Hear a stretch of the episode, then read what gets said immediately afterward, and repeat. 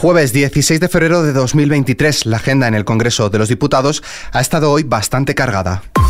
ISFM Noticias, con Álvaro Serrano.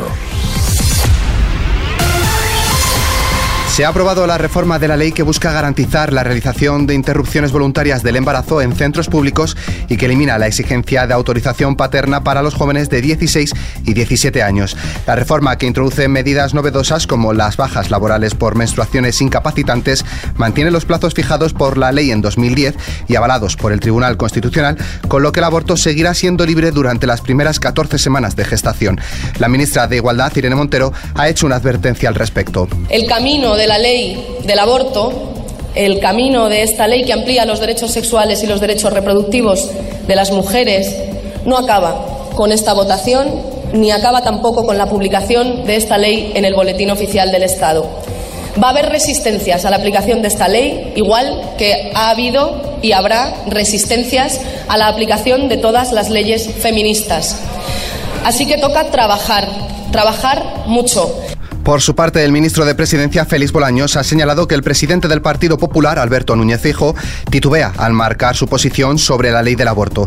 Además, Bolaños ha afirmado que en el año que lleva Feijo al frente del partido, se ha mostrado como un líder sin autoridad ni autonomía y que cambia de opinión como una veleta. Escuchamos a Magria Jesús Montero, vicesecretaria general del PSOE, en esta misma línea. El señor Feijo, eh, si no tiene liderazgo dentro de su partido, ¿cómo puede eh, eh, esperar o aspirar a ser presidente del gobierno?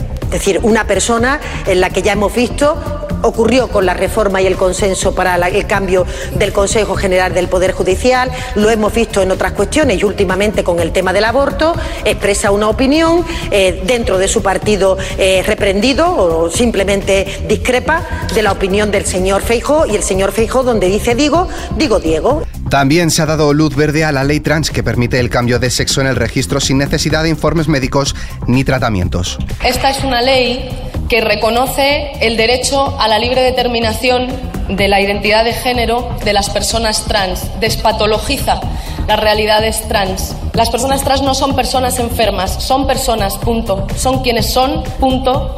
Las mujeres trans son mujeres, punto. Y el Estado, a partir de hoy, os lo reconoce こ。La ministra de Igualdad, Irene Montero, ha asegurado que la ley trans es una de las normas más importantes de la legislatura, pero reconoce que queda camino por recorrer en la materia, especialmente lo concerniente a las personas no binarias, las personas trans inmigrantes y las infancias trans. Y es que la aprobación definitiva de esta ley deja fuera a las personas no binarias que no sienten ni nombre ni mujeres y que reclamaban una tercera casilla en los documentos oficiales. Por su parte, el activismo LGTBIQ ha celebrado a las puertas del Congreso de los Diputados la aprobación de dicha ley una de las más importantes de la legislatura, según la ministra Montero, y quien el colectivo ha agradecido su mandíbula de hierro en la defensa de la norma. Por esto, por esto no ha sido todo. También se ha votado la ley que protegerá a las personas que denuncien casos de corrupción en sus empresas o en la administración. En otro orden de cosas, el líder del Partido Popular, Alberto Núñez Feijóo, ha asegurado que el jefe del Ejecutivo, Pedro Sánchez, está desacreditado porque el gobierno de coalición de PSOE y Unidas Podemos está roto y fuera de control, citando como ejemplo de ello lo ocurrido con la llamada ley del solo sí es sí. La unidad del gobierno se ha perdido desde hace tiempo, pero ahora ya no hay ningún recato en que quede claro de que el gobierno ha implosionado y que no aprueba cosas en el Consejo de Ministros, cosas importantes. Cuando un gobierno pierde la unidad, el presidente queda desautorizado.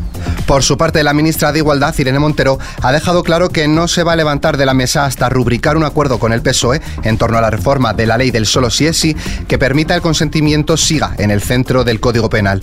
El ministro de la Presidencia, Félix Bolaños, ha intentado rebajar las disputas entre PSOE y Unidas Podemos en la reforma de la ley y evitar responder así Así se habían producido avances en las conversaciones de los dos partidos socios del gobierno. Mientras tanto, Pedro Sánchez ha comenzado hoy la serie de mini giras que va a llevar a cabo en distintos países de la Unión Europea para preparar la presidencia española del Consejo en el segundo semestre del año.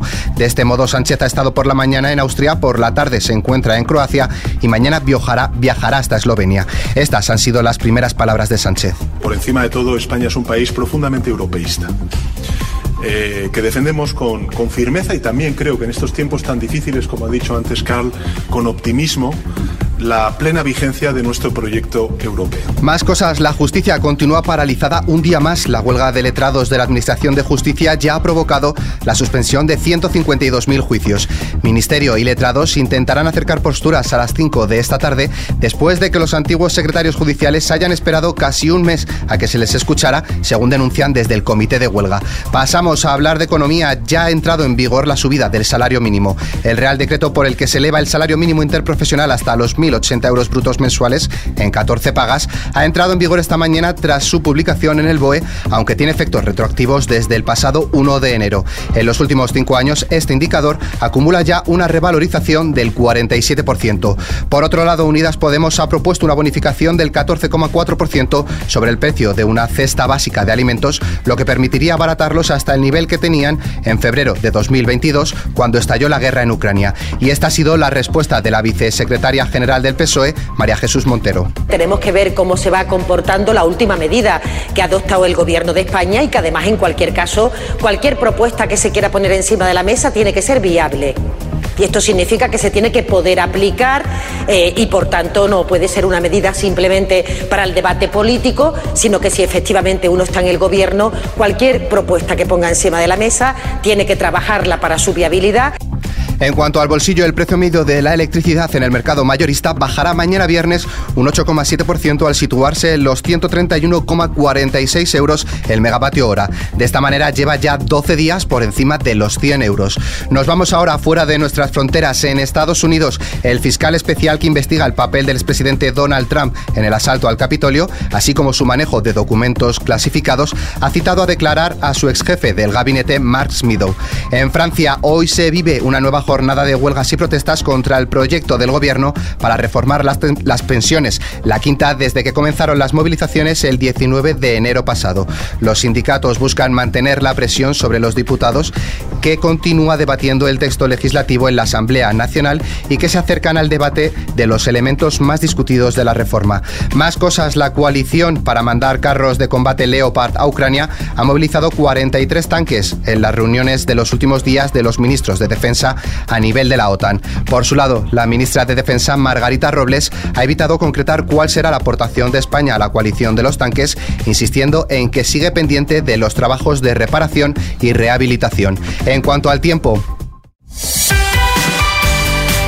Mañana, debido a una situación anticiclónica en la península y Baleares, se esperan cielos soleados, salvo en el tercio sur, llegando a cielos cubiertos y acompañados de alguna lluvia débil en el entorno del estrecho. Esta misma situación se vivirá en el norte de las Islas Canarias. En cuanto a las temperaturas, tanto las máximas como las mínimas sufrirán un aumento de forma generalizada, salvo en Baleares, Comunidad Valenciana y el este de la meseta sur, donde habrá ligeros ascensos. Con la previsión meteorológica nos despedimos, pero la información continúa puntual en los boletines de XFM y como siempre ampliada aquí en nuestro podcast XFM Noticias. Con Víctor Álvarez en la realización, un saludo de Álvaro Serrano, hasta mañana.